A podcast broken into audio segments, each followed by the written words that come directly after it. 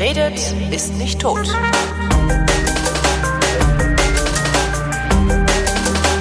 Willkommen zur Wissenschaft mit Florian Freistetter. Und mit Holger Klein. Ich habe mitbekommen, es hat sowieso alles keinen Zweck mehr. Wir können das Senden einstellen. Ähm, das Universum stirbt. Äh, ja, das war diese komische, langsam stirbt das Universum-Meldung. Schleichende Tod des Universums hat begonnen, weil es nämlich weniger Energie, also hat angefangen, weniger Energie zu erzeugen. Jetzt habe ich jetzt gar nicht in meiner Liste drin. Echt? Das, Schade. Ja, ja, ich hatte, ich habe darüber geschrieben, aber jetzt, jetzt habe ich es in meiner Liste drin. Siehst du, darum lese ich, darum lese ich so ungern Astrodiktikum Simplex, weil ich dann immer die Sachen, die wir hier eigentlich besprechen könnten, schon gelesen habe und mir dann so komisch vorkommen, wenn ich drüber reden will. Ja, nee, ich habe das so gesagt, das ist ja, das war aber wieder so ein, es war eigentlich eine ganz interessante Geschichte und auch diese, auch die, die, die Schlagzeilen vom langsamen Sterben waren jetzt auch gar nicht mal so dramatisch, aber es war halt so ein typisches Beispiel für, äh, ja, zu viel PR oder zu viel gewollt. Also wenn der, der ursprüngliche Titel, wenn, wenn man sich anschaut, wie diese Arbeit ursprünglich hieß, also der offizielle Titel der wissenschaftlichen Arbeit, äh, um die es geht, lautet Galaxy and Mass Assembly Gamma Panchromatic Data Release Far UV Far IR and the Low State Energy Budget. Also das ist ja jetzt nicht unbedingt so sexy, dieser Titel. Nö, das klang jetzt eher so, dass ich das nicht gelesen hätte. Aber Ja, ich fand, ne? der schleichende Tod des Universums finde ich schon ziemlich geil. Ja, es ist halt nur, das ist halt eigentlich nicht unbedingt das, was, was in der Arbeit so interessant ist. Also es geht um, es geht um den Katalog, ja. Und Kataloge sind zwar das, das Fundament der Astronomie, äh, alles, äh, wird ursprünglich, wenn man sich die Geschichte anschaut in der Astronomie, äh, das waren ja früher, konnte man nichts anderes machen, als zum Himmel gucken und aufschreiben, da ist ein Stern mit der Position, der ist so hell. Da ist noch ein Stern mit der Position, der ist so hell. Na, recht viel mehr konnte man nicht machen. Man konnte noch irgendwie die Planeten angucken, die haben sich bewegt. Da konnte man ein bisschen mehr machen. Man konnte ab und zu mal einen Komet entdecken oder sowas. Aber das war es im Wesentlichen. Also die ganze Astrophysik, also herausfinden, wie funktioniert ein Stern und äh, schwarze Löcher, Supernova und alles, was da ist, das ist im Prinzip alles erst so im, im 20. Mitte des 20. Jahrhunderts entstanden, mit eben mit, mit unserem äh, Realitätstheorie, Quantenmechanik und der ganzen Kram. Und äh, das passiert immer noch, also alles, was wir über Sterne, Galaxien, was auch immer wissen, äh, basiert immer noch fundamental auf den Katalogen, auf diesen, da ist ein Stern mit der Position, weil wir müssen wissen, wo ist der Stern?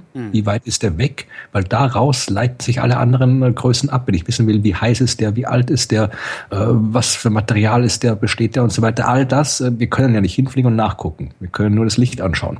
Und äh, das muss man interpretieren. Und damit du das richtig interpretieren kannst, musst du eben wissen, wie weit Dinge weg sind und wie, wie, äh, wie sie sich bewegen, in welche Richtung und äh, wie hell sie sind und so weiter, wie, wie, die, wie, wie die Position ist. Und das sind eben diese langweiligen Kataloge, der, wo sich Leute wirklich viele, bei viele Mühe geben, äh, das entsprechende Satelliten hochgeschickt werden. Hipparcos ist zum Beispiel noch immer der aktuelle Katalog, mit dem, auf dem alles passiert, der vor ein paar Jahrzehnten mal hochgeflogen ist, der Hipparcos-Satellit. Und das ist halt eher so ein Katalog verkaufen. Ich kenne auch Leute, die an Katalogen gearbeitet haben. Ich habe selbst auch so ein bisschen auf dem Gebiet gearbeitet. Und Kataloge sind halt nicht wirklich sexy zu verkaufen. Ja, da hast keine, keine tollen bunten Bilder. Du hast halt einfach, ja, ist ein Katalog. Ist halt Mit nützlich, Daten. ist, halt nützlich. Das ist halt wie eine Säge. Ja, ist halt ein ja es, ist, halt- es ist das Fundament der Wissenschaft. Und äh, dieser, dieser, was es da geht, das war eben der äh, Galaxy and Mars Assembly Katalog, Gamma. Und die haben wir da, äh, der ist halt jetzt gerade neu veröffentlicht worden mit Daten von 200.000 Galaxien.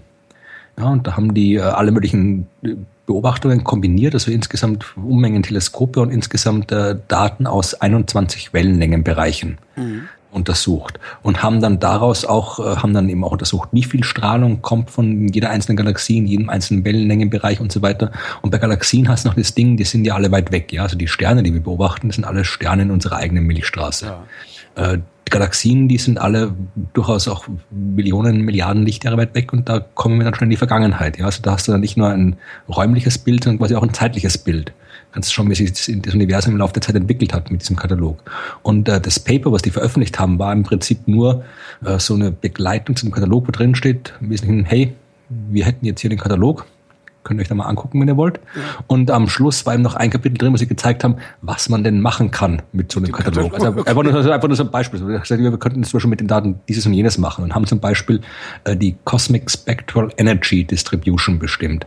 Ja, also das haben wir einfach äh, vereinfacht gesagt, ist es, äh, man nimmt sich irgendeine große Region im Universum her und kann dann mit den Daten aus dem Katalog den Energieoutput dieser gesamten Region berechnen. Und das haben Ja. sie gemacht und dabei festgestellt, da kommt weniger raus als früher. Ja, das war sich, das war jetzt keine große Erkenntnis. Wie gesagt, das hat man schon vorher gewusst, dass ja. das halt äh, da die Art und Weise, wie sich Sterne verhalten, dass eben Sterne eben nicht ewig leben, dass äh, Sterne Licht produzieren dass äh, die Lichtteilchen, die produziert werden, halt von dem Material zwischen den Sternen, zwischen den Galaxien absorbiert wird und so weiter. Also meine, die Gesamtmenge an Energie bleibt natürlich gleich, die kann ja nicht irgendwo, nicht irgendwo verschwinden, aber die Wellenlängen äh, ändern sich und so weiter. Und man sieht dann eben, kann dann eben schauen, wie viel Energie wird im Laufe der Zeit produziert, also wie viel Energie, wie viel Strahlung hat quasi das Universum zur, vor, vor, vor einer Milliarde Jahre produziert, wie viel mhm. hat es für eine halbe Milliarde Jahre produziert. Und dann siehst du halt, dass quasi immer weniger Energie, immer weniger Strahlung produziert wird. Also ist es keine neue Meldung. Das war, ja, die neue Meldung war dieser Katalog, der halt wirklich okay. spannend ist, mit dem man wirklich auch, auch in Zukunft noch wahnsinnig viel machen kann. Das, das ist halt, wenn in Zukunft irgendwer irgendwo irgendwas über Galaxien macht, wird er vermutlich in diesem Katalog nachschauen und darauf seine Arbeit basieren. Und diese Geschichte vom langsamen Tod, das war halt wieder ein, ein, ein Anwendungsbeispiel für diese Sache, wo sie halt gezeigt haben, was sie mit ihrem Katalog jetzt schon für schöne, schöne Daten produzieren kann. Aber das war jetzt keine große neue Erkenntnis, keine, kein Durchbruch oder sonst irgendwas. Und es war halt, äh, ja, schade, dass halt die, die PR-Abteilungen dieser Versuchung erlegen sind, diesen, dieses quasi Rechenbeispiel mit so einer Schlagzeile jetzt zum eigentlichen Thema zu erheben, anstatt sich mal zu trauen und probieren zu erklären, dass auch Kataloge und Arbeiten mit langweiligen Titeln durchaus wichtig sind in der Wissenschaft. Aber ja, das ist halt, vermutlich geht es nicht anders. ich wollte gerade sagen, ich meine, das, letzt, letztlich machen wir ja genau das jetzt. Also so, so gesehen haben sie ja dann doch ihren äh, Erfolg gehabt. Also ein paar tausend Hörer, die wir hier haben, äh, wissen jetzt, dass es diesen Katalog gibt und dass dieser Katalog wichtig ist. Und äh, ja. ich wäre nicht auf diese Schlagzeile gekommen, wenn da gestanden hätte, hier, super Katalog. Äh, ja, keine Ahnung, wie das, das, das, das, ich weiß es nicht.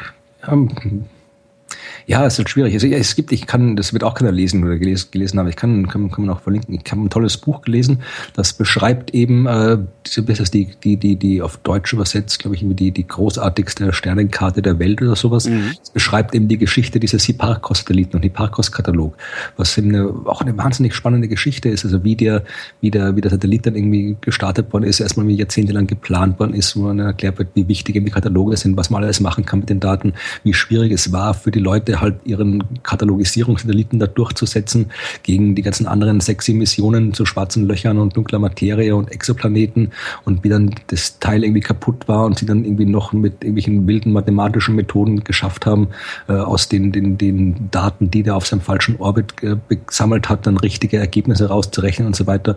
Also ist ein wahnsinnig cooles Buch, aber halt auch wieder so, ja, und auch Nischeninteresse. Aber es ist, ich, ich, ich es ist natürlich die ganze diese Kataloggeschichte. Ich wollte, ich will seit Ewigkeiten will ich schon mal einen Artikel für eine Zeitung schreiben.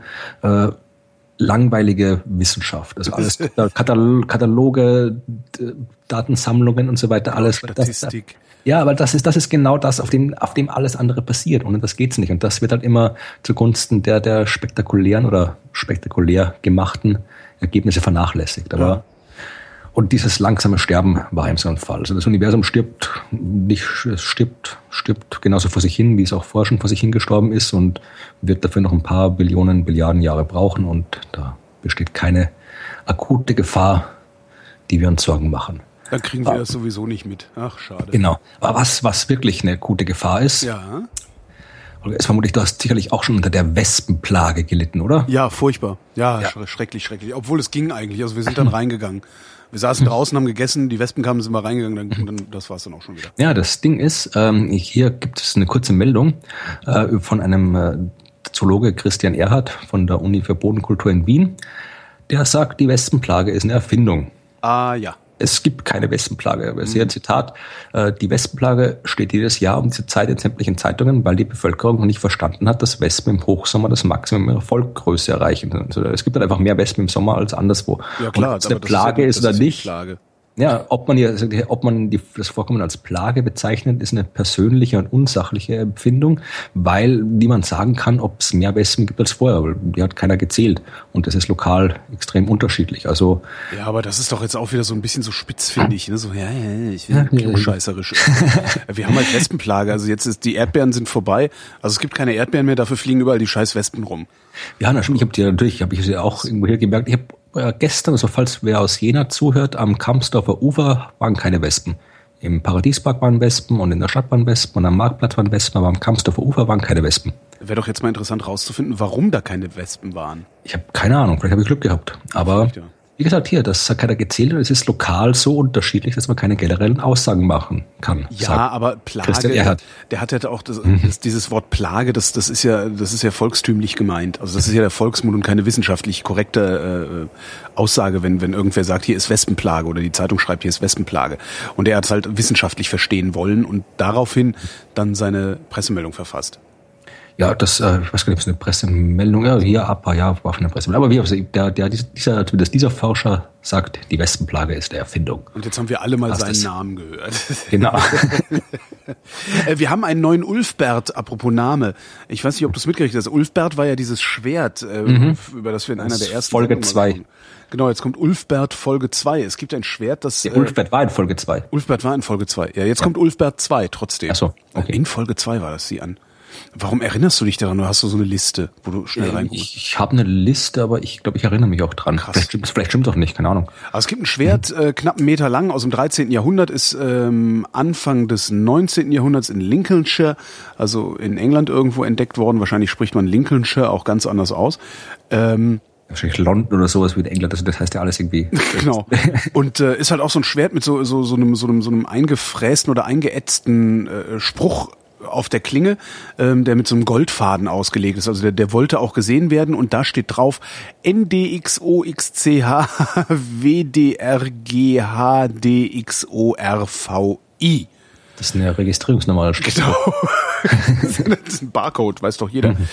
Ähm, jetzt weiß leider keine alte Sau, was das heißen soll, was da steht. Ähm, darum hat die British Library jetzt gesagt, wir äh, veröffentlichen das jetzt alles einfach mal. Also hier, guckt, guckt euch das doch bitte mal an. So im Internet, also ausgestellt ist das Schwert sowieso.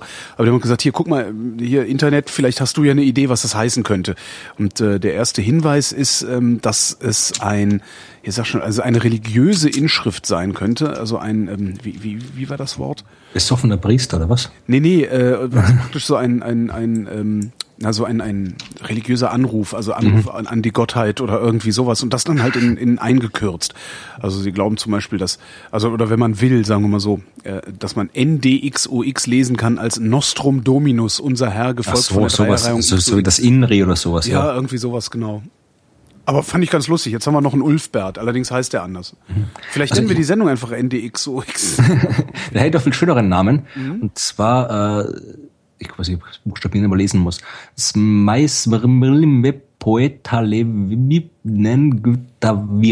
Das ist rückwärts und heißt andersrum? Nein, das äh, hat Galileo geschrieben, veröffentlicht. Das hat man nämlich früher oft gemacht. Da haben die Wissenschaftler, wenn sie was entdeckt haben, haben sie das, äh, damit ihnen das niemand wegnehmen kann, veröffentlicht, aber als Anagramm.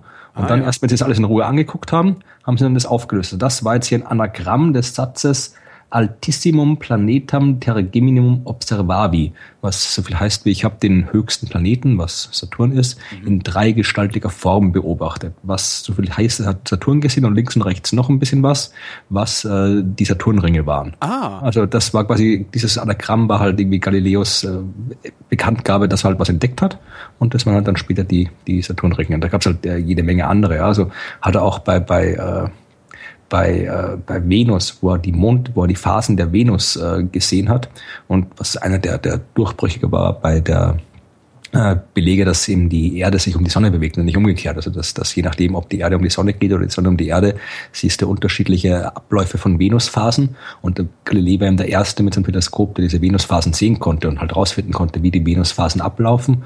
Und hat das hier auch. Also das ist ein bisschen leichter auszusprechen.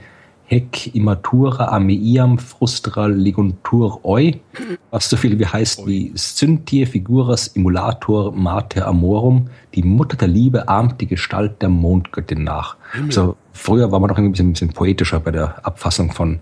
Vermutlich haben sie wahrscheinlich der schleichende Tod des Universums auch eine gewisse Poetik. Ja, der, wahrscheinlich, wahrscheinlich haben sie die, die, die, die Podcaster von damals, keine Ahnung, zwei Typen, die am Marktplatz rumhocken genau. oder sowas und ein bisschen dagegen brüllen, wahrscheinlich auch, auch aufgeregt über den scheiß Galilei, der irgendwie so viel PS, den ganzen Krempel nicht vernünftig erklären kann, sondern immer so ein PR-Straber drum machen muss. Hast du, der Liebe. hast du mitbekommen, dass ähm, am 13. August der Earth Overshoot Day war? Nein, das, das ist was Himmelsmechanisches? Nee, das ist der Erdüberlastungstag. Das hat mit unserem Ressourcenverbrauch zu tun. Also das Ding, ähm, ja. Die Menschheit verbraucht halt mehr Ressourcen, als der Planet in der Lage ist, ähm, zur Verfügung zu stellen, beziehungsweise wiederherzustellen. Und dieser Tag, der rutscht halt immer weiter äh, in Richtung Jahresanfang. Und dieses Jahr, also 2015, war es der 13. August. Also seit dem 13. August verbraucht die Menschheit mehr Ressourcen, als die Erde in der Lage ist, äh, zu regenerieren. Ja. Ich frage mich mal, wie man sowas ausrechnet. Vor 20 Jahren war das am 21. November, naja, mit Durchschnittswerten. Ja, ne? ja. Also du, du nimmst halt ein paar Eckdaten, äh, die sagen, schreiben ja auch Rohstoffe, Ackerland, Wasser und solche Sachen, guckst halt, wie viel wird verbraucht, wie viel wächst nach und äh, ja. In ja, Deutschland ähm, ist der durchschnittliche ökologische Fußabdruck 4,5 Hektar groß. Also pro Mensch. Jeder mhm. Mensch verbraucht 4,5 Hektar Land. Ähm, die Natur in unserem Land kann nur zwei Hektar ausgleichen. Das heißt, sind, das heißt wenn alle so leben würden wie wir, ne, wir wahnsinnig bewussten Umweltfreunde, mhm. dann bräuchte man 2,6 Erden. Tja, dann wird es Zeit, dass wir die zweite Erde finden. Ja, genau. Oder irgendwas die 0,6. Aber, aber ein, mhm. einschränken mhm. will sich ja niemand. Ne? Es weiß ja jeder genau, was zu tun wäre. Aber wir machen es nicht. Nee, es ist halt irgendwie, das, ich weiß nicht, ich glaube, das ist auch nicht mal irgendwie, das ist halt, ich weiß nicht, das ist auch, ich glaube, ich glaube, irgendwie Böswilligkeit oder, oder Gedankenlosigkeit. Das, ich glaube, es ist, ich glaube, das geht nur unter, unter wirklich Druck von außen. Ja? Also wenn irgendwo, wir, wir, wir, wenn, schau die, die Leute an, die, die wohnen in Italien, wohnen die Leute seit Ewigkeiten mitten unterm aktiven Vulkan und keiner geht weg und da bauen ja. sie neue Häuser. Und das wird erst dann aufhören, wenn dieser Vulkan ausbricht und die ganze Stadt irgendwie unter Asche liegt. Genauso und dann werden die, sie wieder eine draufbauen. Genau, genauso ist das irgendwie auch mit, mit, mit, wir werden, wir werden erst dann aufhören, äh, Öl und Kohle zu verfeuern, wenn kein Öl und keine Kohle mehr da ist. Und dann werden wir uns das anderes ausdenken. Und wir werden erst dann irgendwie aufhören, die Ressourcen zu verbrauchen, bis die Ressourcen wechseln. Und dann werden wir uns überlegen, wie wir das Ganze wieder irgendwie, keine Ahnung, aus, aus drei Samen können wieder auffasten. Dann buddeln wir den Kram aus, den wir in Svalbard, in Spitzbergen genau. da eingetan haben. Aber ich glaube, ich weiß nicht, ich glaube, es geht wirklich nur. Ich glaube, wir, wir Menschen funktionieren nicht anders. Ich glaube, das, das geht nur unter, unter, unter Zwang. Ja, anscheinend. Unter Druck. Ja, ja, ja. Und nicht nur unter nicht, nicht politischen Zwang, ja, da kann die Politik auch, wenn die Politik da irgendwas anordnet, dann gibt es dann irgendwie Revolution oder Neuwahl ja, und beim also nächsten Mal kommen die nächsten ran, ja. Genau, also. dann kommen die nächsten ran und machen den Atomausstieg rückgängig und äh, ja. Das oder die gleiche wie in Deutschland. Ist er nicht schon wieder rückgängig gemacht, der Atomausstieg? Äh, nee, der Atomausstieg, der, der war rückgängig gemacht und jetzt ist er wieder eingeschaltet. Also so. Merkel hat den erst zurückgenommen, ähm, also die Laufzeitverlängerung war das. Und äh, nach Fukushima hat sie dann gesagt, okay, ich kann das nicht durchsetzen. Ich habe vor, vor zwei Jahren am, am, bei der Nobelpreisträgerkonferenz in Lindau, wo ich ja dieses Jahr auch war, da habe ich einen Vortrag von denn das? Robert Loveling, glaube ich, irgendein Quantenphysiker oder sowas, mhm. hat auch über das Thema eben erneuerbare Energien alles gesprochen. Da hat eben auch äh, das Beispiel von Deutschland gebracht, eben als eine der großen Industrienationen, die halt irgendwie aus der Atomkraft ausgestiegen sind. Er hat gemeint, er wettet hier mit jedem, äh, wenn der Strom in Deutschland dauerhaft eben äh, das teurer wird, das mit teurer ist er schon geworden und äh, auch dauerhaft teuer bleibt und äh, Atomstrom billiger ist, dann wird der Atomstrom wieder eingeführt werden. Naja, dazu müsste er aber dann auch billiger verkauft werden. Und das machen sie ja nicht, sondern äh, die äh, Strom, Stromkonzerne wissen halt, dass wir bereit sind, 27 Cent pro Kilowattstunde zu bezahlen. Also werden sie uns, auch wenn sie Atomstrom für 1 Cent pro Kilowattstunde verkaufen könnten, 27 Cent abknüpfen. Ähm, und dann ist es, dann, dann werden wahrscheinlich die Verbraucher auch sagen, warum sollte ich denn jetzt äh, Atomstrom nehmen, wenn der Biostrom genauso viel kostet? Ja, du könntest dann irgendwie, wenn, kann, könnte dann irgendwie halt plötzlich äh, halt politischen, Druck, politischen Druck ausüben, also als, als theoretisch kann man ja als als Bürger und Wähler politischen Druck ausüben angeblich. Ja, klar. Und dann sagen, ja, verdammt doch mal, gebt uns den billigen Atomstrom, sonst wählen wir euch nicht. Naja, das hat ja schon mal nicht funktioniert. Also das, ne, es ist jetzt nicht so, dass Atomstrom früher teuer gewesen wäre. Das wurde ja von Anfang an hieß es ja, äh, dass das ist ja die die die absolut äh, so billig, äh, also praktisch kostenloser Strom für alle und so. Und das war es halt nicht, sondern ist halt immer teurer geworden. Also, ja. Ne, je, je, je stärker die je stärker die Atomkraftwerke abgeschrieben wurden, desto teurer wurde der Strom. Trotzdem, obwohl man ja eigentlich denken würde, ah, dann müsste es ja jetzt noch ein bisschen billiger werden. Das ist halt ein bisschen das Blöde an der Marktwirtschaft. Ne? Also ja. wenn du einmal weißt, was der Kunde bereit ist, für einen Preis zu zahlen, dann wirst du diesen Preis auch vom Kunden verlangen. Das ist klar. Apropos, wenn wir gerade dabei sind, Atomstrom, das ist, äh, äh, hast du gesehen, die lief, man liefen das Ende Juli, Anfang von einer Woche oder sowas, äh, auf Arte lief die Dokumentation Uran und der Mensch. Nee. Dann äh, schau, ob du die noch irgendwo auftreiben kannst. Ja. Die ist leider schon natürlich wieder, das ist das, worüber ich mich so aufregen kann, äh, ist natürlich ja schon wieder, wieder längst depubliziert und alles. Ich meine, obwohl das, das, das war ja nicht mehr Artegram, ja, das war, haben Australier gemacht. Das war vom australischen öffentlich-rechtlichen Fernsehen der Doku, die hat dann irgendwie der ZDF übersetzt. Ja. Aber wie gesagt, ist halt trotzdem weg, aber ist, ist äh, man kann sie vermutlich noch irgendwo finden. Und die ist wirklich extrem gut. Die ist äh, gemacht worden, eben wie gesagt, vom, äh, vom australischen öffentlich-rechtlichen Fernsehen. Mhm. Und äh, präsentiert worden ist sie von äh, Derek Muller. Weiß nicht, ob du den kennst? Nee. Das ist der Typ, der den YouTube-Kanal Veritasium hat. Nie gehört. Nicht, also da hast du sicherlich schon irgendwo was gesehen, keine Ahnung, diese, diesen komischen Ball, den einer von der Staumauer geworfen hat, was da vor paar Tagen durch, durch, durch ganz, durch alle sozialen Netzwerke ging mit dem Magnus-Effekt, wo dann dieser Ball plötzlich irgendwie senkrecht, äh, waagrecht durch die Luft fliegt und so. Ist halt eine von den, von den äh, bekanntesten äh, Wissenschaftskanälen auf YouTube. Eben, keine Ahnung, wie viele Millionen Follower der hat und ist halt wirklich extrem gut gemacht und wirklich super. Und der hat eben dann anscheinend auch hier mal diese eine Fernsehserie machen können in Australien. Und das sind eben zwei Teile, wo er eben im Prinzip die, die Geschichte des Urans erzählt. Ja, also er reist halt durch die ganze Welt, also in, in Joachimsthal, in, in, Deutschland, also jetzt ist Tschechien, mhm. äh, wo es entdeckt worden ist und dann irgendwie halt noch Paris zu den Curies und Becquerel und so weiter, wo das erforscht worden ist, nach, nach äh, London, nach Los Alamos, äh, nach Australien, wo es natürlich vorkommt und so weiter, Hiroshima, Tschernobyl, Fukushima natürlich alles und hat es halt wirklich äh, in einer wirklich wunderbar unaufgeregten und unhysterischen Weise gemacht. Man kann ja hier in Deutschland kaum noch irgendwie nicht hysterisch über, über, über Radioaktivität oder Atom sprechen, ja. Und der ist halt, das ist halt, der ist, es sind, es sind sowohl die, die Gefahren, die da mit, mit, äh, mit, mit Atomkraft zusammenhängen und mit der Atombombe und äh, auch die Chancen, also es geht dann eben auch um die medizinischen Einsätze der Radioaktivität und alles. Also das ist halt wirklich, und erklärt auch immer genau, äh, wie das ist mit Dosis und mit Strahlung, dass es halt irgendwie einen Unterschied macht, ob ich äh, über längeren Zeitraum hinweg wenig Strahlung aufnehme oder in kurzen Zeitraum hinweg viel Strahlung. Mhm. Das ist toll, da hat er mit einer Russin in Tschernobyl sitzt. Sie sitzen dann in Tschernobyl und macht das Interview. Der hat auch gemeint, ja, es macht einen Unterschied. Also die Russin hat das dann gemeint, macht einen Unterschied, ob ich halt irgendwie eine Flasche Wodka im Verlauf von einem Monat trinke oder ob ich es nicht auf Ex reinhau, ja. ja klar. Also dann das ist und so im Prinzip ist es bei der Strahlung auch. Also und es ist halt wirklich sehr, der, der, der ist selbst Physiker und hat natürlich auch Ahnung und es ist wirklich, kann ich kann ich wirklich nur extrem empfehlen. Und das das wäre eigentlich genau das, was eben, wenn es ist halt schön, dass das äh, ZDF das übersetzt hat, weniger schön, dass es irgendwo dann nachts auf einem Nischensender gezeigt wird. Aber wenn das wäre eigentlich genau das, was was irgendwie deutsches Fernsehen produzieren sollte. Ja, ich meine, das das Uran wurde von einem Deutschen entdeckt entdeckt, im damaligen Deutschland.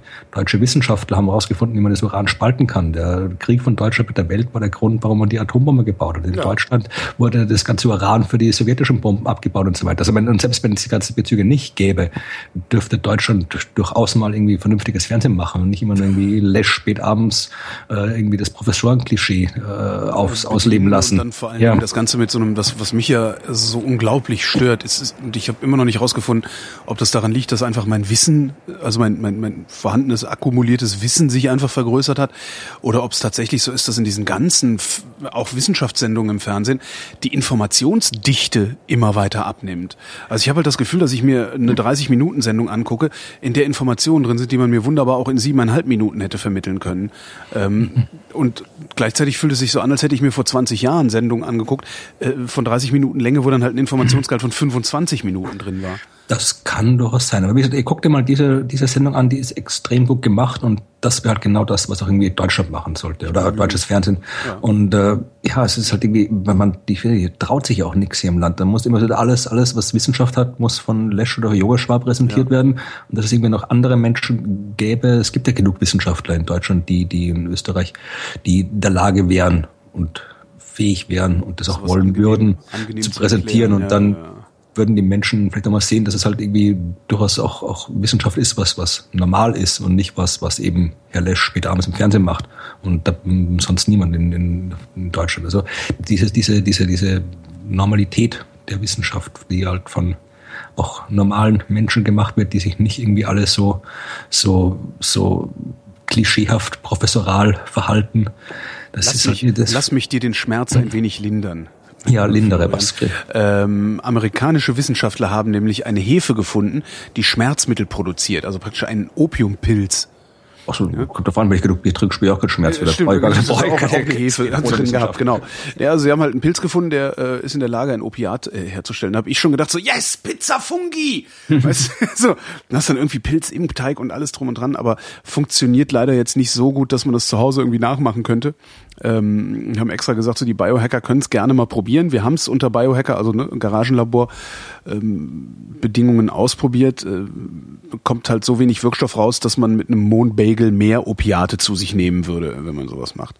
Fand ich aber schon mal trotzdem ganz cool, weil eine hefebasierte, ne, schreiben wir halt auch, eine hefebasierte Produktion kann die globale Versorgung mit Schmerzmitteln stabilisieren das ist halt ganz cool, weil du kannst halt, kannst das halt überall machen und bist nicht äh, auf was weiß ich, wo sie sonst die Schmerzmittel herpopeln das, angewiesen. Ist das, das, das, Schmerzmittel, ist das quasi ein Wirkstoff, den man schon kennt, oder ist das auch ein neuer Wirkstoff? Oder ist das, das einfach, keine Ahnung, irgendwie das Zeug, was in Aspirin oder Tomapirin oder sonst wo überall drin ist? Das ist eine gute Frage. Warte mal eben ein bisschen, aus Opioide, ein Ausgangsstoff für Opioide wie das Schmerzmittel Buprenorphin und das kodeinähnliche Hydrocodon. Weil sonst musst du noch irgendwie alles neu, neu irgendwie neu testen und, und klinische das Tests alles machen. Ja. Das heißt, also dann, aber wenn da quasi irgendwie aus der Hefe Aspirin rauskommt oder sowas, ja. wäre es nicht schlecht. Ja. Nee, aber das, ob das jetzt, also Aspirin ist es nicht, es ist halt eher, eher ja, oder? Ne, also die, die, äh, also die guten Schmerzmittel, die dann auch ordentlich drehen, mhm. wenn du davon zu viel nimmst. Ja, wer weiß, was da irgendwie. Ich, ich bin nicht, du es ist dein Gebiet anscheinend. Ich Schmerzen, bin kein, ja, Schmerzen, ich bin kein, ich nehme ab und zu mal der Aspirin, aber das war es auch schon. Also. Schmerzen und Mikroben. Amerikanische Wissenschaftler haben nämlich noch was rausgefunden. Nämlich, dass eine bestimmte Mikrobenart Schmerz äh, empfindet. genau, das wär, und seitdem terrorisieren wir sie für all die Jahrtausende, die sie uns terrorisiert haben. Nein, äh, sie, das ist eine bestimmte Mikrobenart äh, in der äh, Vagina von Frauen darauf hinweist, oder darauf hinweisen kann, muss man ja immer sagen. Ist eine, ähm, eine bestimmte Mikrobenart in, in, in der Vagina von Frauen ähm, kann ein Hinweis darauf sein, dass es eine Frühgeburt gibt. Sie haben nämlich von 49 schwangeren Frauen äh, wöchentlich Proben der Vaginalflora sich geholt, um mal zu gucken, was da so ist. Ähm, und sind dann mehr oder weniger zufällig darauf gestoßen, dass bei 15 dieser Frauen, also bei den 15 Frauen, die Frühgeburten bekommen hatten, auffällig oft die Mikrobengesellschaft, äh, eine, eine, eine, eine bestimmte Mikrobengesellschaft vorhanden war. Was ich auch interessant fand, war, dass man bei Mikroben von Gesellschaften spricht. Weil einige davon dominant sind, weißt du, die wohnen dann mhm. da so und äh, lassen die anderen nicht durch und all sowas.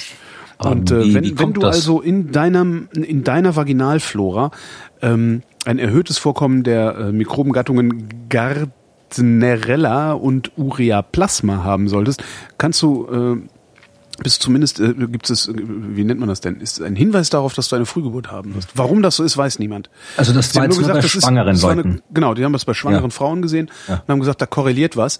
Äh, lass uns doch mal nochmal genauer hingucken. Vielleicht können wir sogar ein Testsystem entwickeln. Interessant wäre, ob diese Mikroben dann quasi, ob die jetzt, äh, ob man die jetzt quasi auch, auch, auch generell, also quasi x Prozent der Frauen haben diese Mikroben und diese x Prozent der Frauen haben ein höheres Risiko für eine Fehlgeburt. Oder äh, ob Frühgeburt, dann, nicht Fehlgeburt. Ah, Fehlge Frühgeburt, ich ja. Äh, oder ob das das, äh, ob das dann quasi erst irgendwie irgendwas ist, was mit der Geburt kommt. Ich habe da keine Ahnung von Medizin, aber es ist, ich, mir fehlt gerade irgendwie die die, die eine, Vorstellung. Eine, Kontroll, eine Kontrollgruppe fehlt dir. Nein, nicht, nein, ja und Verständnis. Also äh, ich habe ich überlege gerade, wie Mikroben mit, mit Geburtsvorgängen zusammenhängen können. Also Na, das, was, ist ja, das, das, ist ja fast erstmal egal. Also ob du jetzt, ähm, ob da jetzt so eine Prävalenz ist, also ob jetzt Frauen, die diese Mikroben haben, also ne, eine bestimmte Anzahl, also was war das, 15 von 49 Frauen, das, wenn du das hochskalierst, also das 15 von 49 Frauen diese Mikroben haben und falls sie dann schwanger werden, äh, besteht, die, besteht ein erhöhtes Risiko einer Frühgeburt. Das ist das eine. Es kann natürlich auch sein, dass es die Mikroben erst mit der Schwangerschaft kommen und auf ein erhöhtes Risiko für eine Frühgeburt hindeuten.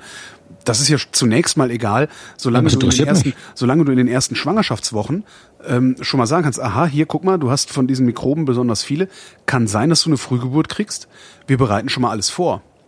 Also das finde ja, ich ja klar. eigentlich. Ist das, ja, ne? Also das, das, klar, das ist so, wir, wir richten den, den, den, den, den, den OP schon mal ein oder irgendwie sowas. Das finde ich daran ganz interessant. Na gut, aber. Aber klar, woher das kommt und was da was bedingt, äh, wäre dann, ja. Die Frage, ja. die da noch zu untersuchen. Dafür brauchen wir dann mehr Forschung. Wir brauchen mehr Forschung. Genau. Und äh, mehr geforscht haben unter anderem die Archäologen und vielleicht rausgefunden, woher was kommt. Was nämlich die Himmelsscheibe von Nebra. Ach, das habe ich im Vorbeigehen gelesen. Ja, das kam jetzt heute. Ja, ich habe, das war vor einer Stunde oder sowas äh, kam die Meldung jetzt durch. Also die Himmelsscheibe von Nebra kennst du ja nämlich ja. an. Also die wurde hier gleich um, ums Eck von, von Jena gefunden. Also nebenan in Sachsen-Anhalt, aber mit dem Fahrrad ist man in zwei drei Stunden dort. Das ist eine, das kann man nur empfehlen, mal dahin zu fahren, eben nach nach nach äh, Nebra in das Dorf. Die Ache Nebra ist eines der besten äh, Museen, Wissenschaftsmuseen, die ich, die ich kenne in Deutschland. Die ist wirklich extrem gut gemacht dort. Die Ausstellung ist halt wirklich extra nur für diese Himmelscheibe gemacht und man hat irgendwie alles über die Himmelscheibe dort und eben auch über Astronomie und da gibt es auch so Sonderausstellungen über archäologische Themen und äh, den Fundort selbst kannst du dir auch anschauen, wo diese Himmelscheibe gefunden wurde.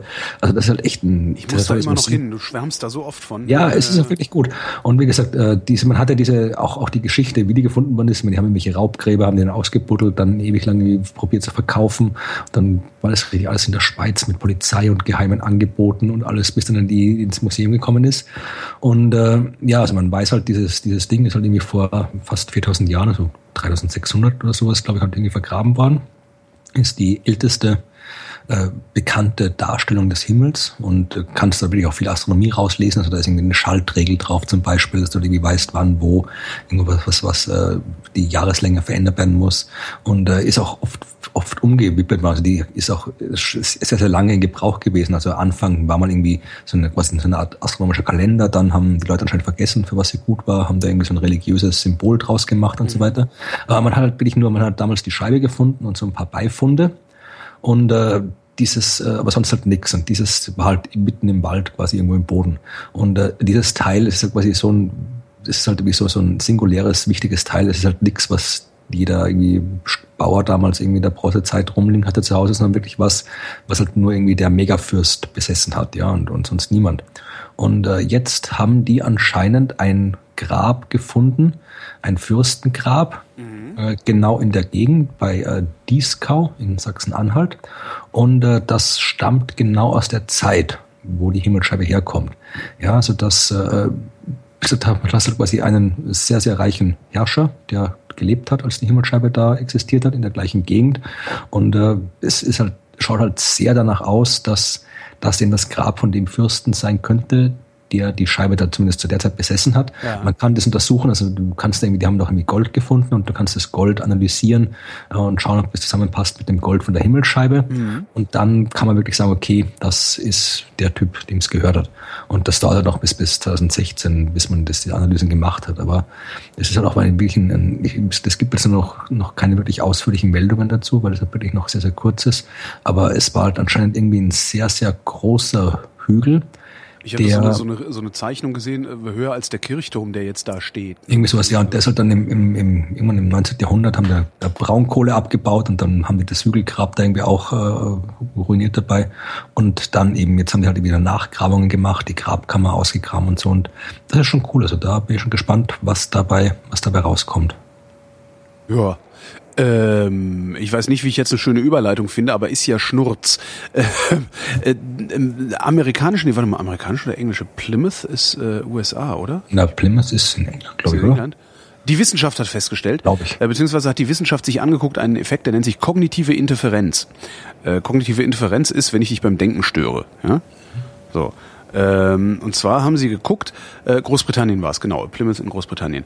Ähm, sie haben geguckt, äh, was macht denn eigentlich Tetris mit Menschen, die gerade ähm, ein Jeeper auf irgendwas haben. Ja, haben also haben also Leute äh, Tetris spielen lassen, also Menschen, die gerade irgendwie Bock auf Süßigkeiten oder Drogen oder Alkohol oder irgendwie sowas hatten, denen haben sie ein Tetris-Spiel in die Hand gegeben, haben gesagt, hier spiel mal und äh, haben dann geguckt, wie äh, sich das Verlangen nach äh, diesem ungesunden Leben durch das Tetris-Spiel verändert. Ähm, das Abgefahrene daran ist, dass das Tetris-Spiel, ich zitiere, das Bedürfnis nach Essen, Drogen oder sonstigen Aktivitäten von 70 auf 56 Prozent verringert hat. Und das Beste ist, das hat sogar funktioniert, wenn die Leute das Spiel schon kannten. Also es ist jetzt nicht so, dass es, oh, neu, muss ich mal ausprobieren war und dadurch das Gehirn irgendwie so stark abgelenkt war, sondern äh, das funktioniert halt reproduzierbar. Wie ist mit Super Mario? Das weiß ich nicht. ähm, es geht anscheinend darum, ähm, dass ein visuell aufwendiges Spiel mhm. die Ablenkung vornimmt. Also wenn ja, visuell, also, du kannst halt nicht aufwendig. gut denken. Du kannst halt nicht gut denken, wenn du visuelle Informationen verarbeiten musst oder wenn du dich auf visuelle Informationen konzentrieren musst.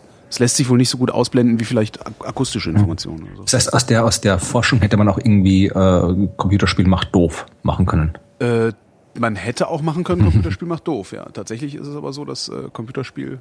Wer doof ist, nimmt Drogen. Genau, wer doof ist, nimmt Drogen. ja, so ist halt, wenn du, wenn du ein Verlangen nach irgendwas hast, dann visualisierst ja. du dieses Verlangen ja. in deinem Kopf und wenn dann aber eine äh, wichtigere optische Information kommt, verschwindet halt diese Visualisi Visualisierung des Verlangens mal wieder.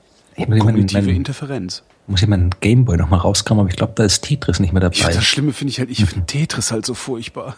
Ach, ich habe das mal, wie, wie damals in meiner Jugend, da kam ah. der Gameboy ja gerade raus und da war Tetris das erste Spiel, was dabei war. Das, das, das habe ich dann, ja, ich habe das auch, wir haben es auch, ich mein Bruder, wir haben es auch durchgespielt. Also ist, gibt es ja, gibt's ja ein Level, wo dann da kommen am Schluss die ganzen komischen Tänzer und die Raketen fliegen dann hoch und alles. Es, man, cool. echt? Man kann das durchspielen? Das ja, ich glaube, es gibt, es gibt verschiedene äh, Modi oder so. Also es gibt einen Modus, wo halt immer schneller und schneller wird und irgendwann ist halt ein Level, ja. wo es dann halt wirklich aus ist und dann kommt irgendwie, ja. weiß ich, kann man sich sicherlich irgendwie bei YouTube anschauen, diesen, diesen, da tanzen halt irgendwelche komischen russischen Tänzer und Raketen starten und so weiter und dann ist das Spiel zu Ende. Ja, so weit bin ich nie gekommen. Tja. Hast immer gesoffen und Drogen genommen. Ich habe immer so gesoffen und Drogen genommen, bevor ich den Tetris angefangen habe zu spielen, genau. Ja, was habe ich noch? Äh, ein Veranstaltungstipp. Ein Veranstaltungstipp. Ja, der was für dich ist, nicht für mich. Warum? Nämlich am 22. August ist in, am Tempelhofer Feld in Berlin die lange Nacht der Astronomie. Ja, ich war, ach, siehst du, stimmt. Ein Glück, dass du es sagst. Ich hatte es mir extra aufgeschrieben und dann vergessen es zu sagen, ja. Ja, also wie gesagt, ich habe jetzt noch nicht, ich habe noch nicht geschaut, was da genau los ist, aber weil ich sowieso nicht hin kann. Aber diejenigen, die in Berlin sind, können da hinfahren mhm. von 17 Uhr bis Mitternacht und dann wird äh, kann man Himmel beobachten. Es genau, gibt, und wird so Vorträge gehalten. genau, es gibt ja Wissenschaftler und äh, wenn es regnet, wird es abgesagt, mhm. logischerweise. Äh, wenn es wolkig ist, wird es nicht abgesagt. Da sind übrigens auch, äh, glaube ich, die dabei, die dieses, diese Verlust der Nacht-App machen. Das kann gut sein. Also man, und um 17 Uhr, so am Nachmittag, kannst du noch die Sonne beobachten, Sonnenflecken, Protuberanzen und so weiter. Und dann Saturn kann man ab 21 Uhr sehen, mit Ringen, Halbmond, da kannst du eine Menge Krater sehen. Oh, es gibt auch Wasserraketen. Wasserraketen sind cool. Ja. Die, die kann, werden da irgendwie gestartet und äh, Astrofotografie wird gemacht. Sehe ich gerade hier und Informationsstand, Basteln mit dem Planetarium Potsdam. DLR ist da, Amateurfunk und Astronomie. Der Deutsche Amateurradioclub zeigt, wie man Amateurfunk in Astronomie als Hilfe. Also das scheint interessant zu sein. Ja, also, absolut. Das, das Tragische ist, ich bin nicht da, weil so. ich äh, einen Termin habe, äh, den hm. ich lange bevor ich von dieser Veranstaltung gehört habe, schon zugesagt hatte. Sehr Tja. ärgerlich. Also es ist äh, wirklich sehr ärgerlich. Ich hätte, ich hätte es gerne dann auch mit einem Hörertreffen verbunden, weißt du? Ja, das wäre so, gewesen, ja. kommt alle vorbei, Resonator, Hörertreffen, ne, ne, ne. Aber ich bin halt einfach nicht in Berlin an dem Tag. Ja, genau theoretisch, Tag. theoretisch ist es von jeder nicht so weit weg, aber ich fahre am 23. fängt meine Radtour an und ah. die ist, fängt am, an, an, an der Grenze von Bayern zu Österreich an. Das ist quasi eine ganz andere Richtung.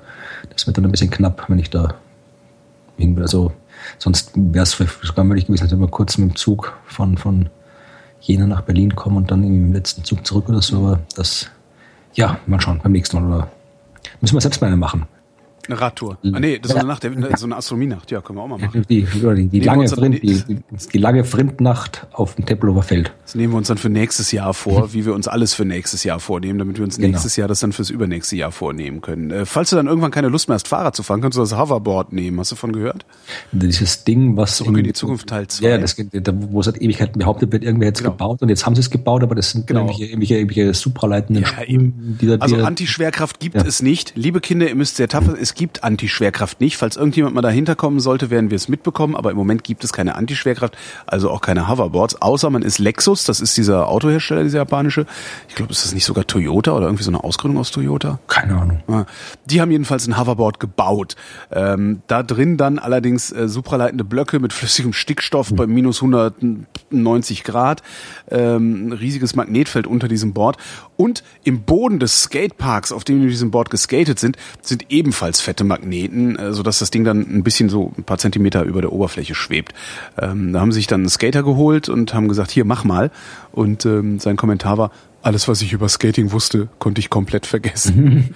Fand ich irgendwie ganz schön. Also das ist, ja, es funktioniert, aber es funktioniert tatsächlich nur da, wo ja, dass ähm, du schweben lassen kannst, ist ja. halt irgendwie, das hätte man, keine Ahnung, wahrscheinlich wenn du irgendwie richtig fiesen starken Ventilator reinhaust oder sowas, kannst du wahrscheinlich auch irgendwie was, ja. was zum Schweben bringen. Also das ist, dass man irgendwelche Bretter schweben lassen kann, das ist jetzt irgendwie nicht der Durchbruch, aber es war vermutlich ein, ein netter PR-Gag. Also ja, absolut. Aber ich, ich, ja. Aber das ist halt genau, das ist genau dieser, dieser ganze ewige äh, Dinge, die da durch die Netzwerke gehen, von wegen, heute ist der Tag, an dem Marty McFly in die Zukunft zurückkommt und so weiter. das finde ich ja immer lustig, wenn alle denken, so, vielleicht landet ja jetzt wirklich irgendwo so ein DeLorean. Ja, aber da gibt es da gibt, gibt immer dieser, dieses Bild äh, gezeigt mit der Dings, mit dieser, dieser, Zeit, mit dieser Zeitmaschine-Einstellung. Ja. Und da gibt ja, und das ist halt irgendwie, ich glaube, das geht schon seit, seit, seit Jahren, geht das schon durch, jedes Mal immer mit einem anderen Datum. Und es gibt so ein Tumblr, glaube ich, wo halt du im Prinzip für jeden jeden Tag ist ein Eintrag, heute ist der Tag, wo dann automatisch generiert eben dieser Screenshot manipuliert mit dem heutigen Datum irgendwie auflegt. Sehr geil. Und jeden Tag kommt halt das aktuelle Bild und das ist halt wie, ich das, ich weiß nicht, wann, wann der richtige Tag ist, kann man, bei Wikipedia steht es irgendwo, aber das wird halt ständig, wird das halt irgendwie alle paar Wochen sehe ich das irgendwo auf Facebook und so weiter, wo wieder jeder so ein aufgeregter Freak sagt, ja, heute ist der Tag und hätten wir das noch gedacht, wir das erleben, dass mal irgendwie diese Zukunft aus dem Film kommt und so. Ist halt der, die sind da vermutlich genauso enttäuscht, wie wenn sie das vom Hoverboard erfahren haben. Es ist schrecklich. Und wo wir gerade bei Supraleitung sind, äh, das Hoverboard rückt ein. Stückchen näher. Ähm, wir haben nämlich Supraleitung bei minus 70 Grad entdeckt. Das ist die heißeste Supraleitung, ähm, die wir bisher kennen. Das waren Antarktis schon fast hin. Genau, oder? das waren ähm, deutsche Wissenschaftler, die das äh, festgestellt haben. Die haben Schwefelwasserstoff unter extrem hohen Druck gesetzt und zwar in so einer Diamantenherstellpressmaschine, weißt du? Mhm. So, wo man, ich weiß nicht, wie das heißt. Warte mal, ich muss mal gucken. Diamantpresszelle. Ähm, haben dann einen Druck von 200 Gigapascal aufgebaut. Ähm, was, äh, Sie sind so freundlich dazu zu schreiben, dass das der zwei Millionenfache Atmosphärendruck ist. Ähm, bei 96 Gigapascal ist aus dem Schwefelwasserstoff Metall geworden.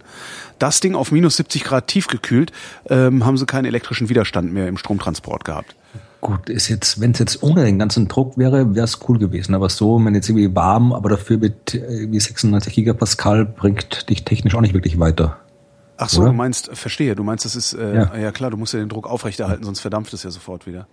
Also das ist man natürlich, ist, ich sage jetzt nicht, dass, äh, die werden schon irgendwas draus lernen und dann irgendwie ja du musst ja bei der Supraleitung, da bin ich jetzt überhaupt kein Experte dafür. Ach stimmt, ich bin ja auch aber, doof. aber, Nein, aber du musst ja den Druck aufrechterhalten. Ich bin ja so ja. dämlich. Ja, aber von, du, du wirst auf jeden Fall was gelernt haben, du wirst auf jeden Fall was daraus gelernt haben, äh, wie die Materialien funktionieren. Das ist ja, ja genau das, die Supraleitung geht ja, bei Hochtemperatur Supraleitung geht ja darum, irgendein Material zu finden, das funktioniert. Und da musst du halt alle möglichen Materialien durchprobieren und möglichst viele Materialien lernen.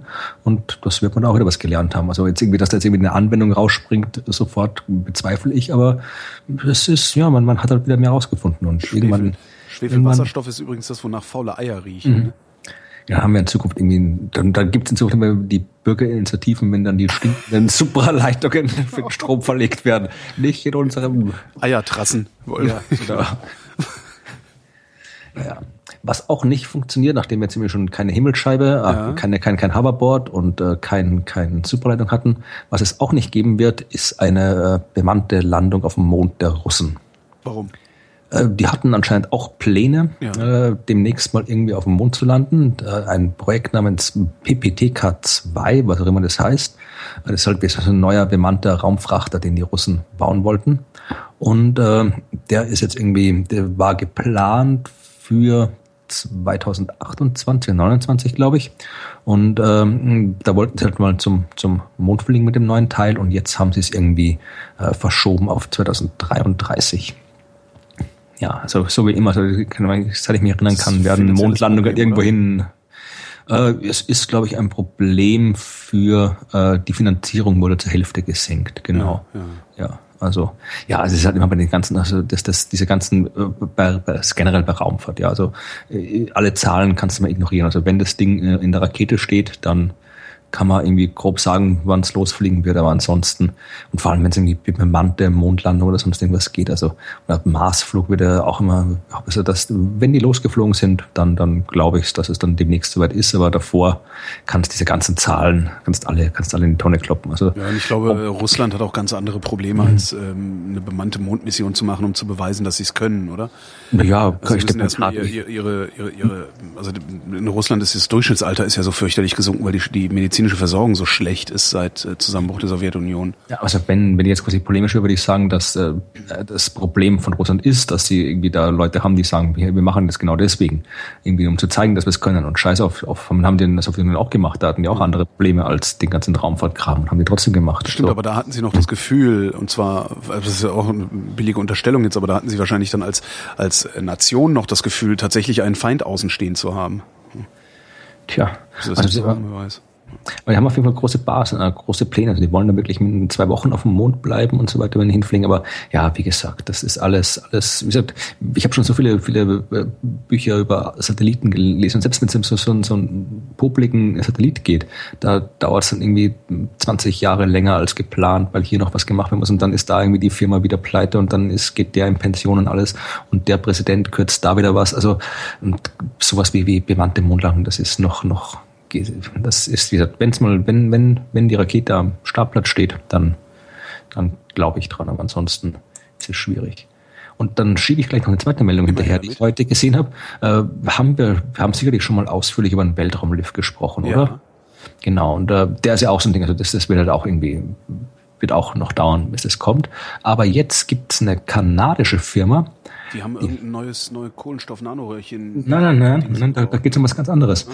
Die wollen quasi so, so ein, so ein Weltraumlift bauen, der, der halt wirklich dann irgendwie zig hunderttausend Kilometer Seil oder 30.000 Kilometer Seil, je nachdem, wie du es konstruierst. Das ist natürlich, das, das ist wirklich, also ist jetzt, wie gesagt, wie ich in meinem Buch ja auch erklärt habe, es ist jetzt nicht technisch schlichtes Drama. Es ist halt kompliziert und teuer und mhm. dauert lange und darum wird es nicht passieren.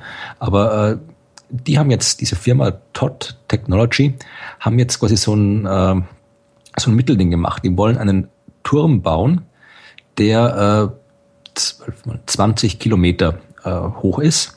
Also jetzt nicht irgendwie, nicht jetzt irgendwie so aufgemauert oder irgendwie sowas, sondern das soll so eine Art aufblasbare Struktur sein. Ja? Also irgendwie sowas, so, so, so, so, so, so, so eine Art äh, schlauchartiges Dings, was du halt irgendwie so äh, von unten nach oben irgendwie äh, errichten kannst. Ja, also nicht jetzt mhm. irgendwie, nicht jetzt irgendwie halt äh, fix hinschauen, sondern eben wirklich, da gibt es ja so, Bilder, die du da angucken kannst, kann man ja verlinken. Also das ist eher so ein bisschen wie, kennst du diese, diese, was auf den äh, Baustellen immer ist, wo du den Schutt von oben runterschmeißt? Ja, ja, ja, Schutt, so, ja, genau. Ja, so ungefähr schaut das auf den Bildern aus. Also irgendwas, was du halt dann hochrichten kannst und dann hast du da oben auf diesem Teil äh, eine, eine große Plattform, äh, wo Raumschiffe oder Shuttles äh, dann von dort starten und landen können. Ah, dass also sie schon, schon eine gewisse, eine gewissen Höhe, eine gewisse Höhendifferenz. Die sind dann, ja, okay. du hast schon, du hast schon, schon einen relevanten Teil der Atmosphäre hinter dir, 20 ja. Kilometer. Also das ist irgendwie, das ist da so Stratosphäre irgendwie da, wo, wo, wo, wo ist der Felix Baumgartner rumgekaspert, da 30 Kilometer oder sowas, ja. Also da bist du schon mal ordentlich hoch und kannst, also sie schreiben dann hier, äh, du kannst dann quasi von von da, also da wäre dann quasi Raumfahrt eher schon vergleichbar mit, mit einem Flugplatz. Ja, also du kannst dann quasi da starten und landen, so ähnlich wie, wie auf einem Flugplatz nicht mehr diese, diese riesen Raketen, riesen Treibstofftanks, die man von der Erde braucht. Aber wie gesagt, das halt auch, also das äh, ist, äh, halte ich zumindest ein bisschen realistischer als jetzt wirklich ein Weltraumlift. Sie sagen, sie haben im Prinzip schon, sie haben ein Patent, gut, Patente kann man leicht mal irgendwo haben für irgendwas, aber die meinen, dass das tatsächlich, also sie haben jetzt, sie wollen jetzt mal irgendwie eine, eine Probeversion, glaube ich, bauen, die irgendwie 1, irgendwas Kilometer hoch ist und äh, dann eben in den nächsten, glaube ich, 10, 15 Jahren oder sowas haben die geplant, wenn dann die Probeversion steht, dann in 10, 15 Jahren danach soll dann der eigentliche Turm stehen. Also das ist zumindest was, wo man sagen kann, okay, das, das wäre zumindest machbar realistisch und wird vielleicht was bringen einerseits. Ja, aber wie du schon sagst, es dauert sehr lange und darum wird es nicht kommen. Das ja, nein, ja so. In dem Fall ist es, was ich ist halt eine Firma, die das okay. macht, die ja. sowas davon spricht. Wenn du da sowas hast, dann, und das funktioniert, dann kannst du natürlich auch sehr, sehr billig äh, Raumfahrt anbieten, ja. Und einerseits kannst du Tourismus machen, ich meine, das wäre natürlich eine riesen Sehenswürdigkeit. Du kannst da irgendwie mit, mit so, mit so einer Art Lift dann hochfahren, 20 Kilometer, das ist nicht so weit, hast vermutlich eine tolle Aussicht von da oben, kannst vielleicht irgendwie mit, mit, zum, kurz mal irgendwie so mit diesen, diesen, äh, Fliegern, die dann irgendwie einmal kurz 100 Kilometer hochfliegen, wieder zurückkommen. Kurz Schwerelosigkeit, äh, Spaß. Genau, machen, ja. kannst du natürlich irgendwie, kannst du davon dort wesentlich billiger die ganzen kommerziellen Satelliten hochsetzen. Und äh, wie gesagt, also das, wenn ich habe jetzt keine Ahnung, wie die sich dieses Konzept dieses dieses äh, Turms vorstellen, aber sie werden sich schon was vorgestellt haben dabei. Und wenn das wirklich funktioniert, ist es was, was jetzt nicht so vollkommen utopisch klingt wie ein Weltraumlift. Und wenn dieses Teil dann aber mal dieses realisierbare Teil dann mal dasteht und die Leute sehen, okay, das bringt wirklich was, dann äh, überlegt man sich vielleicht auch, ob man dann vielleicht doch noch mal ein bisschen weiter nach oben geht. Also das ist, ist was, was, das ist was, wo man, äh, wie gesagt, das ist, äh, was die Realisierbarkeit angeht, deutlich, deutlich realistischer als ein Weltraumlift, mhm. auch deutlich realistischer als eine bemannte Mondlandung oder Marslandung und so weiter. Äh, ich bin, wie gesagt, es ist halt momentan, ich habe jetzt hier nur, das kam auch irgendwie heute, glaube ich, habe ich die Meldung gesehen. Ich habe jetzt hier einen Artikel aus einer äh, britischen Zeitung im Telegraph. Also ich habe jetzt auch noch keine Wissenschaft dazu gesehen. Also das äh, müsste man sich auch nochmal anschauen. Aber äh, es ist jetzt zumindest nichts, wo ich, wo, wo sofort mein Bullshit-Detektor anspringt. Also das ist es nicht, aber ich weiß jetzt, wie gesagt, ich weiß jetzt nicht, äh, müsste man sich wirklich nochmal also anschauen. Also nicht kalte Fusion. Ja, nee, das nicht, aber also dass man irgendwie mit einer, mit einer vernünftigen Technik so einen 20 Kilometer hohen Turm irgendwie hinbildet, der dann auch, weil, weil er da so flexibel ist, dann entsprechend gegen Wind und so weiter geschützt. Also das kann ich mir alles vorstellen, auch dass man das in einem realistischen Zeitraum machen kann. Ob es wirklich gemacht wird, das ist eine andere Sache. Ob das jetzt einfach nur wieder halt so, so ein äh, Ding ist, war ja schon oft genug, dass irgendwelche Firmen irgendwelche tollen Sachen äh, machen, bauen wollten und dann ja, sag ich ja, kalte draus, Fusion ja. war doch neulich auch General Electric, ja. die irgendwie sowas erzählt haben und dann nie irgendwie mehr geliefert haben als die Pressemeldung. Ne? Ja, aber das in dem Fall ist jetzt halt nicht jetzt, das würde jetzt zumindest ich, wenn ich mir kein Ingenieur, aber das ist jetzt in dem Fall würde ich jetzt nicht irgendwie als als prinzipiell Klingt zumindest plausibler. Ja, ja. ja. Also das ist was, wo man durchaus nochmal immer ab und zu mal ein mhm. Auge drauf werfen kann und wie gesagt, ich meine vor allem die erste Stufe, also so ein Turm, der irgendwie eineinhalb Kilometer hoch ist, ich meine, das kann man ja machen. Das, wie hoch ist das Burj Khalifa Dingens? Äh, das ist doch schon fast ein Kilometer, wenn nicht sogar ja. drüber, ne? Ja weiß ich auch gar nicht, was steht das hier in dem Artikel irgendwo drin. Irgend, also, also ich meine, es gäbe schon einen Turm, der mindestens 800 Meter hoch ist, wenn nicht sogar 1000. Also ja, machbar sollte das sein. Ähm, es wäre 20 mal höher als das Burj Khalifa. Wenn das Ding 20 Kilometer groß ist, ja, ungefähr ein Kilometer. Ja, also, die Grundfläche würde mich mal interessieren. Wie, wie, also wie groß ist der unten? Ja, die Bilder da, die sieht man immer da oben. Ja, ja, ja. ja. Ähm, australische Wissenschaftler haben einen Katalog gebastelt, äh, zumindest sowas ähnliches wie ein Katalog, ähm, und zwar eine geologische Karte über den Meeresboden. Interessanterweise äh, ist die jüngste Karte, die ähm, die Geologie des Meeresbodens abbildet, aus den 70er Jahren. Hätte ich jetzt auch nicht mitgerechnet. Ich hätte gedacht, dass wir da wesentlich weiter sind. Und äh, von der Uni Sydney sind jetzt ein paar hingegangen, haben über 15.000 Proben vom Meeresboden ähm, in eine große Datenbank gefüttert. Die Proben sind in den letzten 50 Jahren gesammelt worden. Äh, haben das Ganze in eine Datenbank gefüttert, haben das dann irgendwie ausgewertet und haben mit irgendwie ganz viel Magie und, äh, und Programmierleistung ähm, eine Karte, ähm, eine neue geologische Karte des Meeresbodens gebaut und haben dabei so ein paar ganz interessante Sachen gefunden. Unter anderem, dass ähm, um Australien herum viel mehr fossile Ablagerungen im Meeresboden sind, als äh, sie ursprünglich angenommen hatten, weil die hatten bisher immer gedacht, naja, der Meeresboden um Australien herum besteht aus ins Meer gewehter Ton. Tatsächlich ist da äh, ein, ein, ähm, wie Sie schreiben, ein komplexes Geflecht von Mikrofossilien unterwegs. Das heißt, wir müssen uns den Meeresboden nochmal genauer angucken, denn das, was wir zu wissen glauben, scheint gar nicht mal so sehr zu stimmen, wie wir das glauben. Genau, denn äh, vor Australien hat man jetzt kürzlich sogar einen neuen Kontinent entdeckt. Was? Ja, das ist hier eine äh, Meldung, äh, die äh, von einem neuseeländischen Geoforschungsinstitut, die haben auch hier geologische Daten und so weiter gesammelt mhm. und haben festgestellt oder behauptet der, dass dort ein Kontinent namens Sealandia liegt. Mhm. Und zwar, das, es geht darum, ich, die ganze Geologie habe ich jetzt nicht komplett verstanden, wie es darum geht, aber es geht darum, dass du hast du mal irgendwie Gondwana gehabt, einen Kontinent, der ist irgendwie aufgebrochen vor 120 Millionen Jahren und dann äh, ist halt äh, hat da ist halt so ein neuer Graben entstanden, also die Tasmansee war das. Mhm. Und die ist halt immer weiter, äh, ist halt äh, mit Meerwasser gefüttert worden, ist dann nicht mehr weiter gewachsen, aber eben ein Teil von, von diesem Kontinent, der dann irgendwie daneben lag, neben der Tasmansee, also quasi, äh, die Tasmansee ist äh, westlich westlich von Neuseeland und östlich von Neuseeland ist dann dieser Bereich, wo dieser neue Kontinent liegt. Der ist dann quasi halt äh, so ein bisschen gestreckt worden. Ja, also da ist, die haben das gemessen, anscheinend gemessen, da ist die Kontinental, also die Kruste, nur 20 Kilometer dick und ansonsten dem normalen Kontinent ist sie 30, 40 Kilometer dick. Und äh, das hat dazu geführt, diese dünne Kruste, dass die halt irgendwie der, der Kontinent quasi unterm Meeresspiegel zu liegen gekommen ist, oder dass er halt nicht ins nächste hochgekommen ist, mhm. weil er also dünn ist. Und äh, es gibt halt irgendwie ein paar Inseln, also die hier, hier Neukaledonien, Neuseeland sind halt die Punkte von dem Kontinent, die hochkommen. Und äh, der ganze andere Krempel liegt halt irgendwie von diesem Kontinent, liegt halt darunter. Da ist dann irgendwie noch so eine Verwerfung, so eine Plattengrenze dazwischen. Ich weiß nicht, wie die Platte auf der anderen Seite heißt.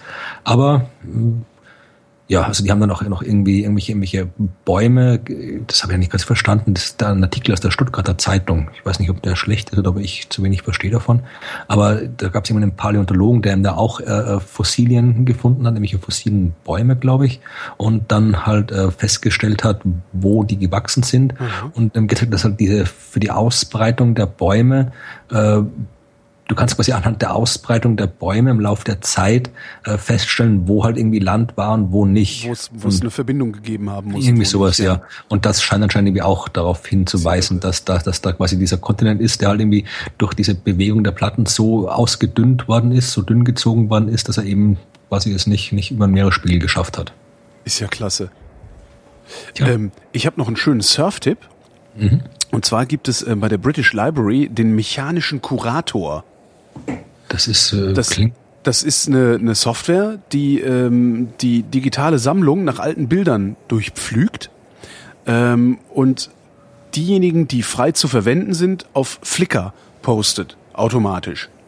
So, und dann hast du irgendwie so eine Million Bilder auf Flickr, alle aus der British Library und äh, kannst dir die schön angucken und bist eingeladen, diese Bilder zu verschlagworten ähm, damit hinterher, also so ein bisschen Citizen Science dabei dann halt, damit hinterher äh, diese, also das, das, der mechanische Kurator weiß, aus welchem Buch stammt welches Bild.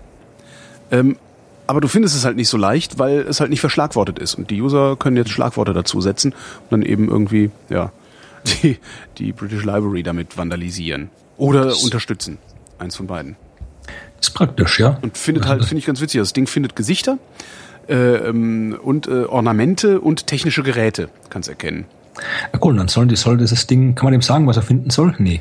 Äh, das weiß ich nicht. Nee, ich glaube, der macht das mehr oder hm. minder automatisch. Also könnt mir vorstellen, dass jetzt, also die, die, die British Library hat so ein Lab, also scheinen irgendwie Leute rumzusitzen und sich lustige Sachen auszudenken, was man mit den Daten machen kann, die, die äh, da so anfallen.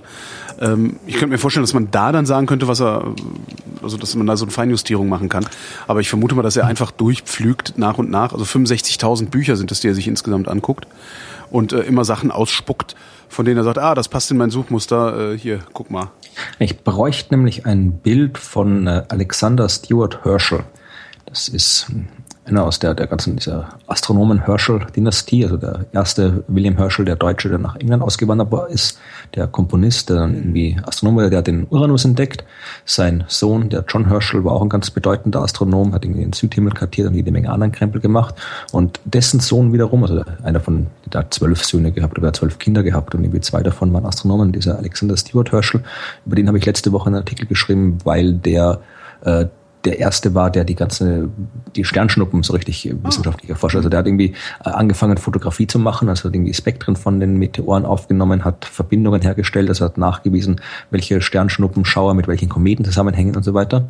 Und habe halt eben darüber geschrieben, über diese, diesen, diesen unbekannten Herschel, weil die anderen beiden kennt man noch eher als den Alexander Stewart.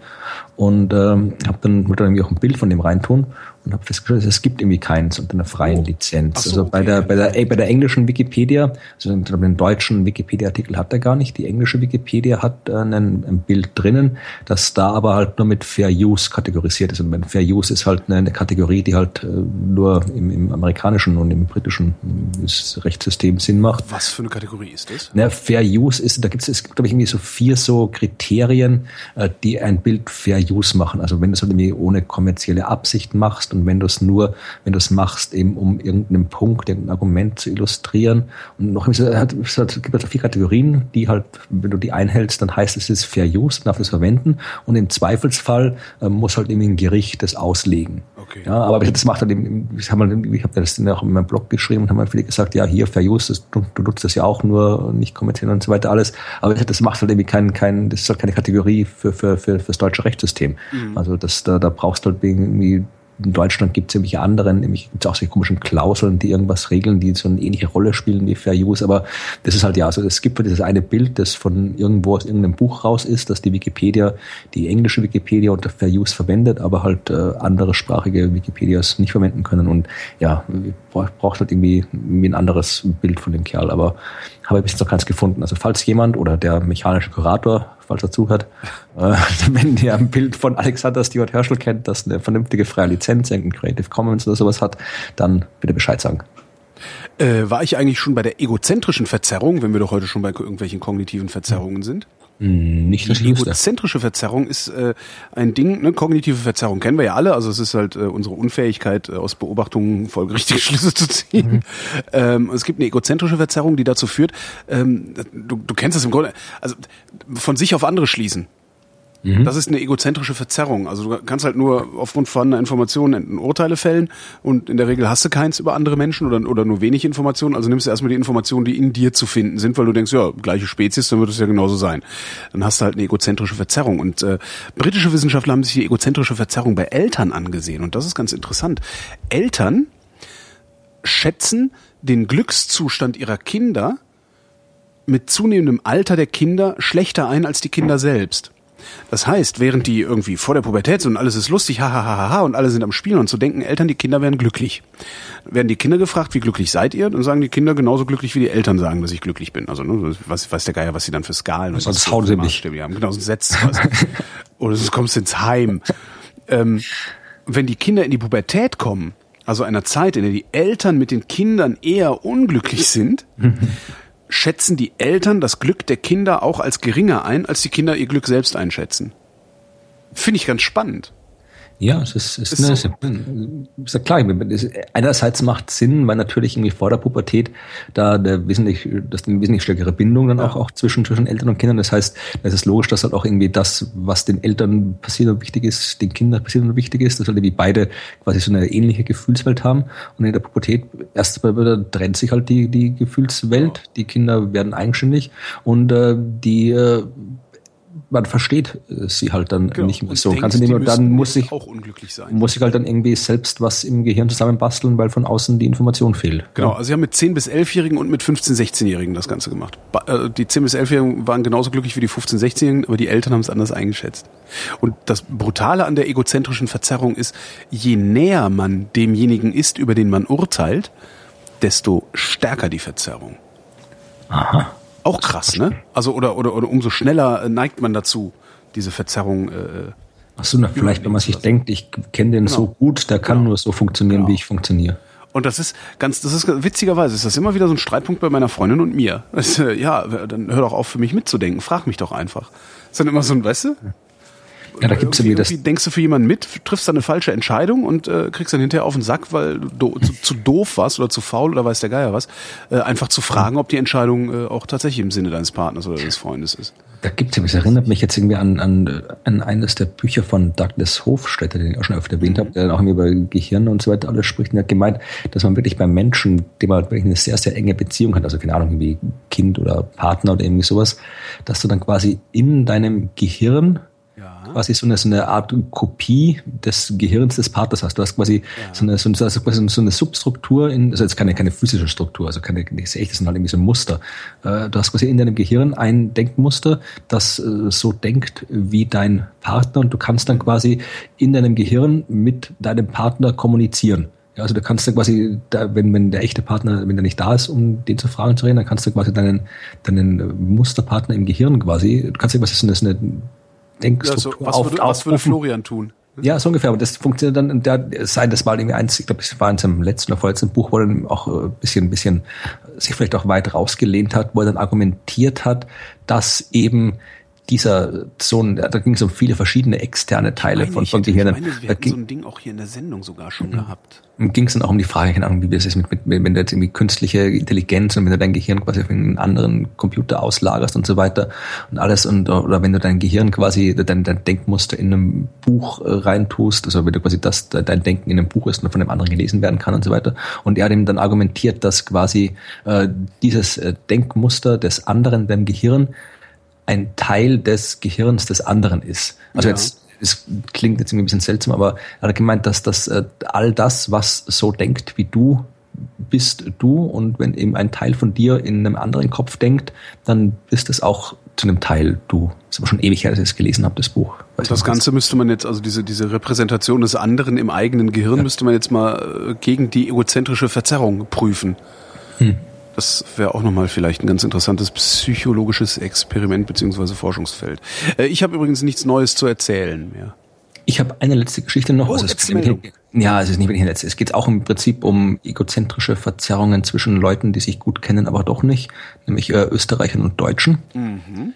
Äh, das ist nur hier eine kurze Meldung, die ich heute noch gefunden habe. Die also ist auch, eine letzte Meldung. Ja, die ist, die ist von heute. Und zwar äh, hat äh, die Unis Wien, Graz und Salzburg haben jetzt irgendwie ein neues großes äh, Spezialforschungsbereich finanziert bekommen mhm. über acht Jahre hinweg, wo sie äh, die deutsche Sprache in Österreich untersuchen. Also sie wollen halt irgendwie schauen, quasi wie jetzt äh, äh das Deutsche in Österreich speziell funktioniert, wie sich irgendwie die, die Dialekte gewandelt haben im Laufe der Zeit und ob die Dialekte aussterben, was in, in Deutschland anscheinend befürchtet wird, in Österreich aber nicht. Äh, warum sie das, da bin ich jetzt zu wenig Experte, aber es kann, ich meine, es kann sein, dass äh, in Österreich jetzt quasi einen, äh, es gibt quasi Deutschland, wo die Dialekte aussterben und die Schweiz, wo die Dialekte jetzt ja lebendig sind. Ja gutes Image haben, sagt der hier. Äh, Elspass heißt der, ich weiß gar nicht, was der für einer ist. Äh, Germanist, Stefan Elspass aus Salzburg. Der hat der gemeint, Österreich könnte da quasi so einen dritten Weg geben, gehen, äh, wo es darum geht, dass äh, quasi äh, sich, dass das quasi neue, dass in Österreich sich neue Dialekte entwickeln Aha. können, also langfristig gesehen, eben aus der äh, spezifisch österreichischen Variante vom Deutschen. Und das wollen die unter anderem herausfinden. Was heißt dann, langfristig? Das, was, heißt, was heißt das in das, Jahren? Gibt es da irgendeine Zeit? Das steht, da haben, da haben die da nicht gesagt. Ah. Aber äh, dann geht es halt irgendwie auch, auch äh, um die Frage irgendwie ob, um, um den angeblichen Sprachverfall, den ja die ganzen Sprachschütze Heinis da da und heraufbeschwören. Die ganzen gelangweilten Lehrer vom Philologenverband, ja, die dann immer so genau. Briefe schreiben. Ja. Genau. Ja, und da, da, ach, da habe ich mir auch gestern, ich habe mir gestern seit langem wieder mal eine böse Rezension geschrieben von dem Buch, die erscheint aber erst am 31. August, Aha. auch von so einem Literaturwissenschaftler. Ah, das ist, werde jetzt nur aggressiv, wenn ich dran denke. Aber egal, das ist irgendwie äh, Roland Reuss oder sowas hieß der Typ. Und der hat mir ein Buch geschrieben, das, ja, Ah, na, da reden wir dann drüber, wenn ich die Rezension genau. veröffentlicht genau. habe. ja, aber da ging es jetzt noch gemeint, äh, dass eben diese, dieser angebliche Sprachverfall soll eben auch ein Thema sein dieser, dieser Forschung, halt wieder mit spezifischen Augenmerk aufs, aufs äh, Österreichische. Und der meine ja, also den Sprachverfall gibt's nicht. Ja, also die Sprache verändert sich halt und äh, verfallen tut sie nicht. Die Sprache wandelt sich halt. Ja. Und der gemeint, ein wichtiger Teil dieses Projekts ist eben auch darüber aufzuklären, dass eben es keinen Sprachverfall gibt, sondern dass Sprache sich ändert und das ist, ist halt so immer, basta. Ja, ist halt immer in Bewegung und äh, ja, alles andere ist halt, früher war alles besser. Ne? So ein, genau. Ja. Früher war die Wissenschaft besser, denn jetzt ist es zu Ende. Vielen Dank, Florian. Vielen Dank, Holger. Und euch danken für die Aufmerksamkeit.